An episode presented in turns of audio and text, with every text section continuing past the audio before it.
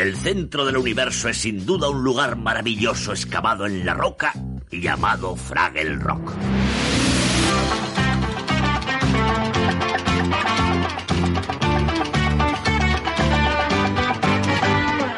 Vamos a jugar. Tus problemas déjalos para disfrutar. Ven a Fraggle Rock. Analizamos la primera división nacional. No podemos descansar. ¿Qué tal? Ya estamos aquí, segundo programa del día, Primera Nacional con José María Redondo.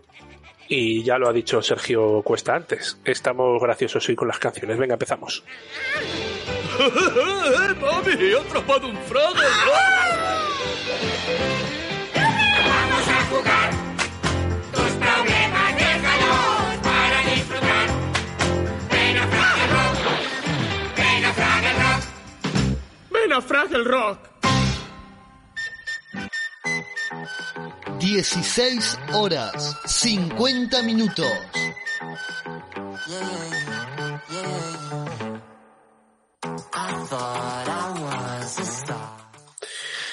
Señor Redondo, ¿qué tal? Buenas tardes. Pues me creas o no, bailando. Porque me he escuchado a los Fraggle y me he emocionado, que esto es de mis tiempos. ¿Te gustaban? Sí, sí, es de mi época. Los Fraggle, los Saurones, Spinette. ¿vale? Esto es mi época de, de- de crianza. Y la mía también, aunque yo los pillé más avanzados. Eh, yo pillé a, a Don Pimpón ya, ya en estado de jubilación. ¿Qué tal la primera nacional? Que hace mucho que no hablamos. Yo he visto un poquito de Liga Vips. Hay cosas sorprendentes que luego hablaremos. Lo que se puede hablar. Sí. Y, y bueno, ¿cómo has visto el desarrollo de la competición? Pues, a ver, con algunas sorpresas para mí. A lo mejor para los que siguen la competición día a día y están allí no es tan sorpresa. Pero para mí hay algunos equipos que se me han caído muy pronto. Y otros con los que yo no contaba. Sí, cierto. Si uno, si, uno, si uno se cae, otro tiene que ir para arriba. Y Torrelodones es uno de ellos, sí. Pues venga, cambiamos de música o dejamos que suene un poco y vamos a empezar por Levante, venga. Estás escuchando Al ritmo del aro.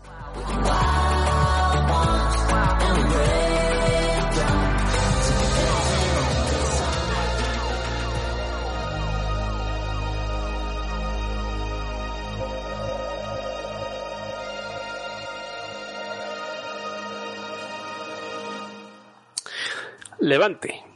¿Por qué grupo vamos a empezar? ¿Cómo está Cartagena? ¿Cómo está Lucas Murcia? ¿Cómo está Castellón? Digo, ¿cómo está Villarreal?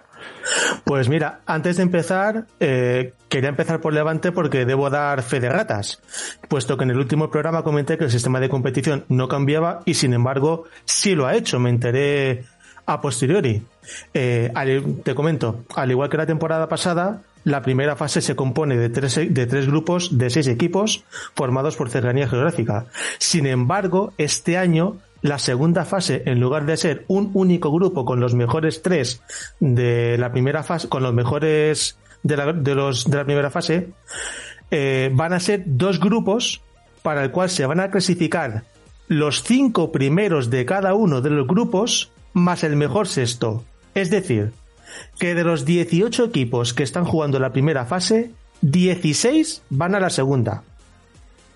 Básicamente han convertido la primera fase en una pretemporada larga. No tengo ni idea de a santo de que han hecho esto. Porque ni siquiera es que los dos últimos vayan a descender, no. Los dos últimos, al igual que la temporada pasada, se van al campeonato autonómico y ahí ya se juegan las habichuelas con los mejores de la fase autonómica. Con lo cual, esta primera fase se ha convertido en una pretemporada larga por obra y gracia de la Federación Valenciana. Eh, ¿Le encuentras alguna explicación? Yo no. Yo personalmente no. Y tampoco he escrito a la Federación pidiendo explicaciones. Yo no lo entiendo. Bueno, eh, ¿quieres que te cuente un chascarrillo? Pues si tú sabes algo, sí, claro. No, no lo sé, pero mm, pero esto me pasó en un partido de junior aquí en Madrid entre mm, estudiantes y torrelodones y micro José María y mm, y el señor Luis Albalejo le fui a entrevistar antes del partido nada 10 segundos Y tú imagínate un partido que fuimos a retransmitir allí al ritmo del aro con tres cámaras y darle mucha importancia y tal. Y, y me dice Luis, bueno, la verdad es que este partido no vale absolutamente para nada. Digo, ah, muy bien. Digo, entonces, ¿cómo estás animando a la gente a que lo vea? ¿No? Algo parecido es lo que han hecho con Levante. Pues, pues eso parece, sí.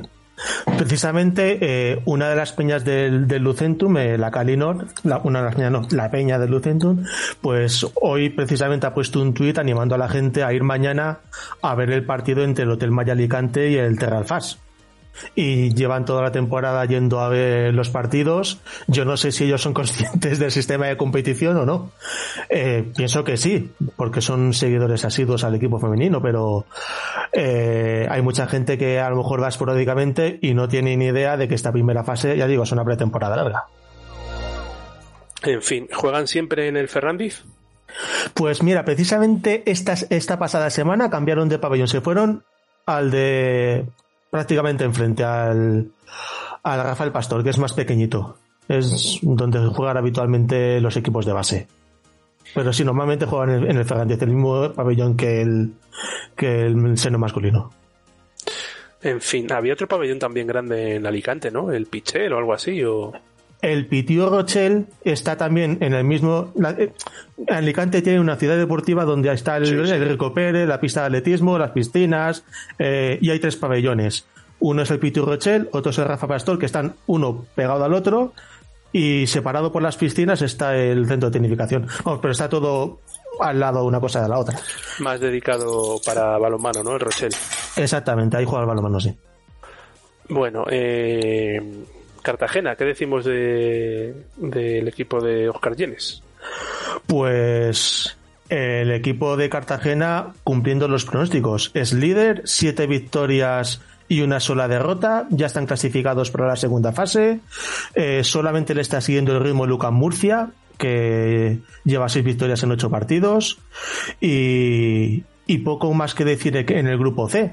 Eh, si acaso destacar el temporadón que está haciendo una jugadora veterana, Reggie Colot, que está eh, anotando casi 18 puntos por partido con el Real Murcia Baloncesto. Eh, los otros tres equipos son San Blas con tres victorias y Molina Basquete y Licitano con dos victorias.